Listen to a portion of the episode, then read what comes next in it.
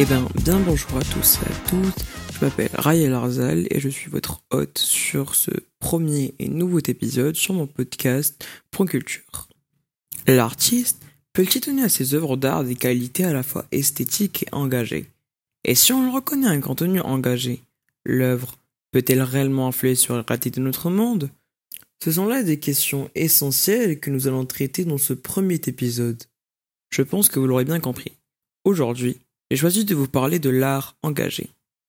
Tout d'abord, je trouve important de commencer par nous demander qu'est-ce que l'art? L'engagement c'est quoi? Et ensuite la notion qui regroupe ou associe ces deux termes, l'art engagé. Eh bien la définition de l'art ne va pas de soi, car qu'est-ce que l'art est une interrogation encore vive, et identifier une œuvre d'art n'est pas toujours évident, comme dit sur. Concrètement, l'art n'a pas de définition précise. Art du latin art, c'est un terme qui désigne les créations de l'homme pour exprimer sa vision sensible du monde réel ou imaginaire grâce à l'utilisation des ressources plastiques, sonores ou linguistiques. Mais on peut aussi dire que l'art est une certaine disposition euh, accompagnée de règles vraies capables de produire. Et ça, ce n'est pas de moi, mais c'est plutôt le philosophe et polymathe grec de l'Antiquité Aristote qui le dit on peut en retenir que la composition est au centre de l'œuvre d'art, tandis que la notion d'engagement a été de tout temps une décision libre et au moins un peu risquée pour soi-même. L'engagement repose sur la liberté individuelle et parfois collective de choisir. S'engager, c'est prendre position, c'est aussi prendre une responsabilité ou une voix, c'est défendre une cause ou une idéologie, c'est revendiquer, montrer du doigt, affirmer ses idées et inciter les autres à les adopter. C'est ainsi que le poète, de même que l'écrivain, le chanteur, encore le peintre, peut décider de mettre son œuvre au service d'une cause. Pour moi, l'engagement est super important dans nos sociétés parce que si nous, les citoyens de demain, ne nous engageons pas ou ne nous combattons pas pour une cause ou une autre, qui le fera à notre place, j'ai envie de dire, et surtout, comment ferons-nous pour vivre dans une société qui évolue? Et bien sûr, quand je dis engagement, ça peut être de plusieurs façons, mais restons concentrés sur la notion de l'engagement dans l'art. En art, c'est l'opposition de l'art pour l'art, c'est-à-dire que les artistes ne cherchent pas à exprimer une certaine esthétique artistique uniquement. Tout comme l'art nous fait passer des sentiments, des émotions, etc., et nous fait également passer des messages. On parle alors de poètes engagés, ou également de chanteurs engagés, qui restent ancrés dans la réalité dans l'histoire où l'on trouve souvent des noms de lieux ou de personnes. L'actualité joue un rôle important dans la source des sujets de l'art engagé. L'art engagé peut s'exprimer sous différentes formes littérature, cinéma, théâtre, art plastique, musique, photographie, etc. Dans les œuvres que nous allons étudier, nous verrons comment les artistes réussissent à exprimer leurs ressentis sur des problèmes de la société qui ont marqué notre histoire. Prenons comme premier exemple l'œuvre littéraire Antigone, qui est une pièce théâtrale écrite par Anouilh euh, sous le régime de Vichy, et qui porte un message de résistance masqué pour euh, déjouer la censure grâce au recours du mythe. Antigone brave le pouvoir et devient dans le contexte de la guerre une héroïne de la résistance, et même un symbole emblématique. Regardons de plus près les œuvres photographiques Les couples imaginaires de Olivier Chiappa produit en 2013. Dans les réalisations d'Olivier Chiappa, il cherche surtout à dénoncer les ravages de l'homophobie, en montrant ces couples imaginaires, euh, des pères formés ou de familles homoparentales de personnalités du milieu des arts, unis le temps d'une photo. Cependant, lors de l'exposition le 22 juin 2013 au Square du Temple à Paris, les clichés du photographe Olivier Chiappa ont été lacérés. Ces actes comme ceci montrent qu'être un artiste qui s'engage dans des sujets qui sont aussi durs à entendre euh, ou à accepter pour certaines personnes n'est pas si facile que ça.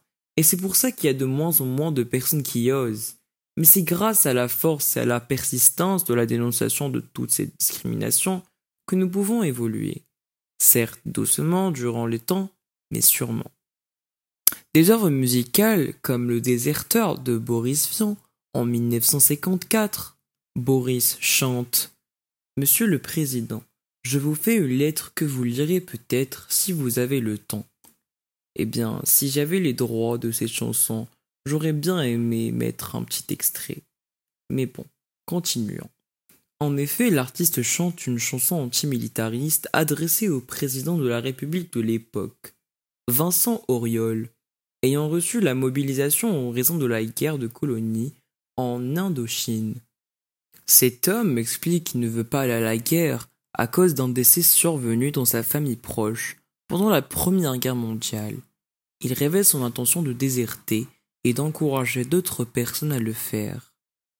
Euh, maintenant, nous pouvons parler d'une œuvre picturale qui m'a beaucoup marqué et qui est The Problem We All Live With de Norman Rockwell et qui signifie le problème que nous vivons avec.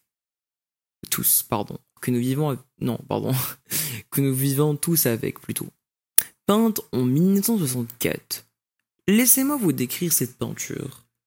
On voit le personnage principal qui est la jeune fille et qui a une peau noire, encerclée par quatre hommes qui sont des gardes du corps de la très célèbre Ruby Bridge, qui deviendra dans les années 60 la première enfant afro-américaine à intégrer une école exclusivement réservée aux personnes de peau blanche. On voit également que des tomates lui sont jetées dessus. Notre position est assez inconfortable car euh, nous nous mettons avec les manifestants, ainsi l'effet du choc est plus flagrant, pardon, plus flagrant que jamais. Ce tableau n'est pas simplement qu'un espoir pour un avenir meilleur pour les Américains, mais aussi un passage symbolique vers une nouvelle ère. Un tableau, mais on a l'impression d'en entendre des milliers. J'apprécie beaucoup cette œuvre et plus particulièrement le message de sensibilisation euh, et d'espoir qu'elle veut transmettre. L'œuvre parle d'elle-même.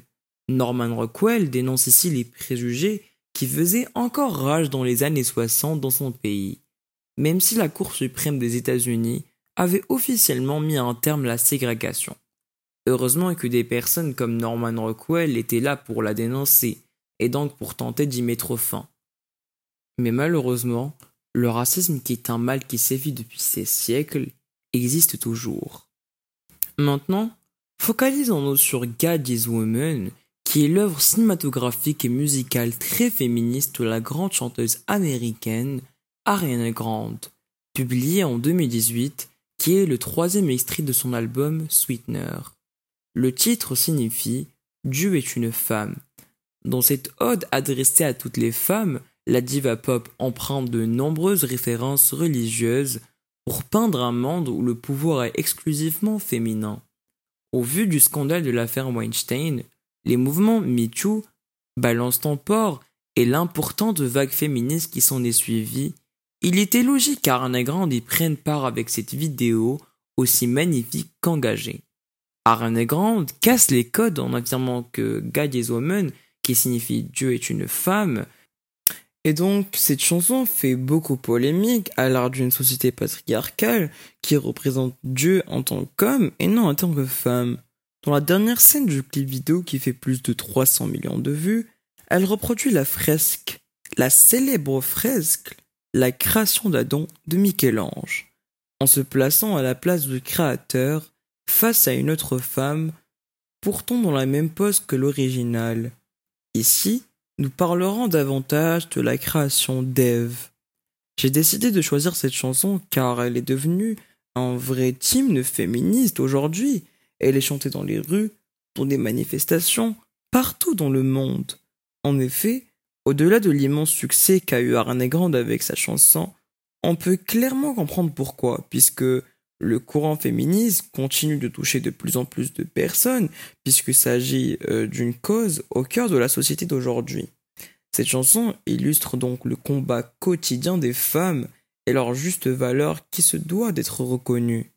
Pour conclure ce premier épisode qui part de l'art engagé sur le podcast Point Culture, j'aimerais dire que cependant, je trouve que l'engagement est extrêmement important et que pour moi, L'art est bien plus puissant que n'importe que les discours, car il n'impose pas, il évoque.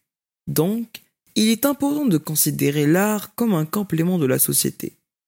C'était Ray Larzal avec vous sur Point Culture et on se retrouve sur un prochain épisode. Et à toutes.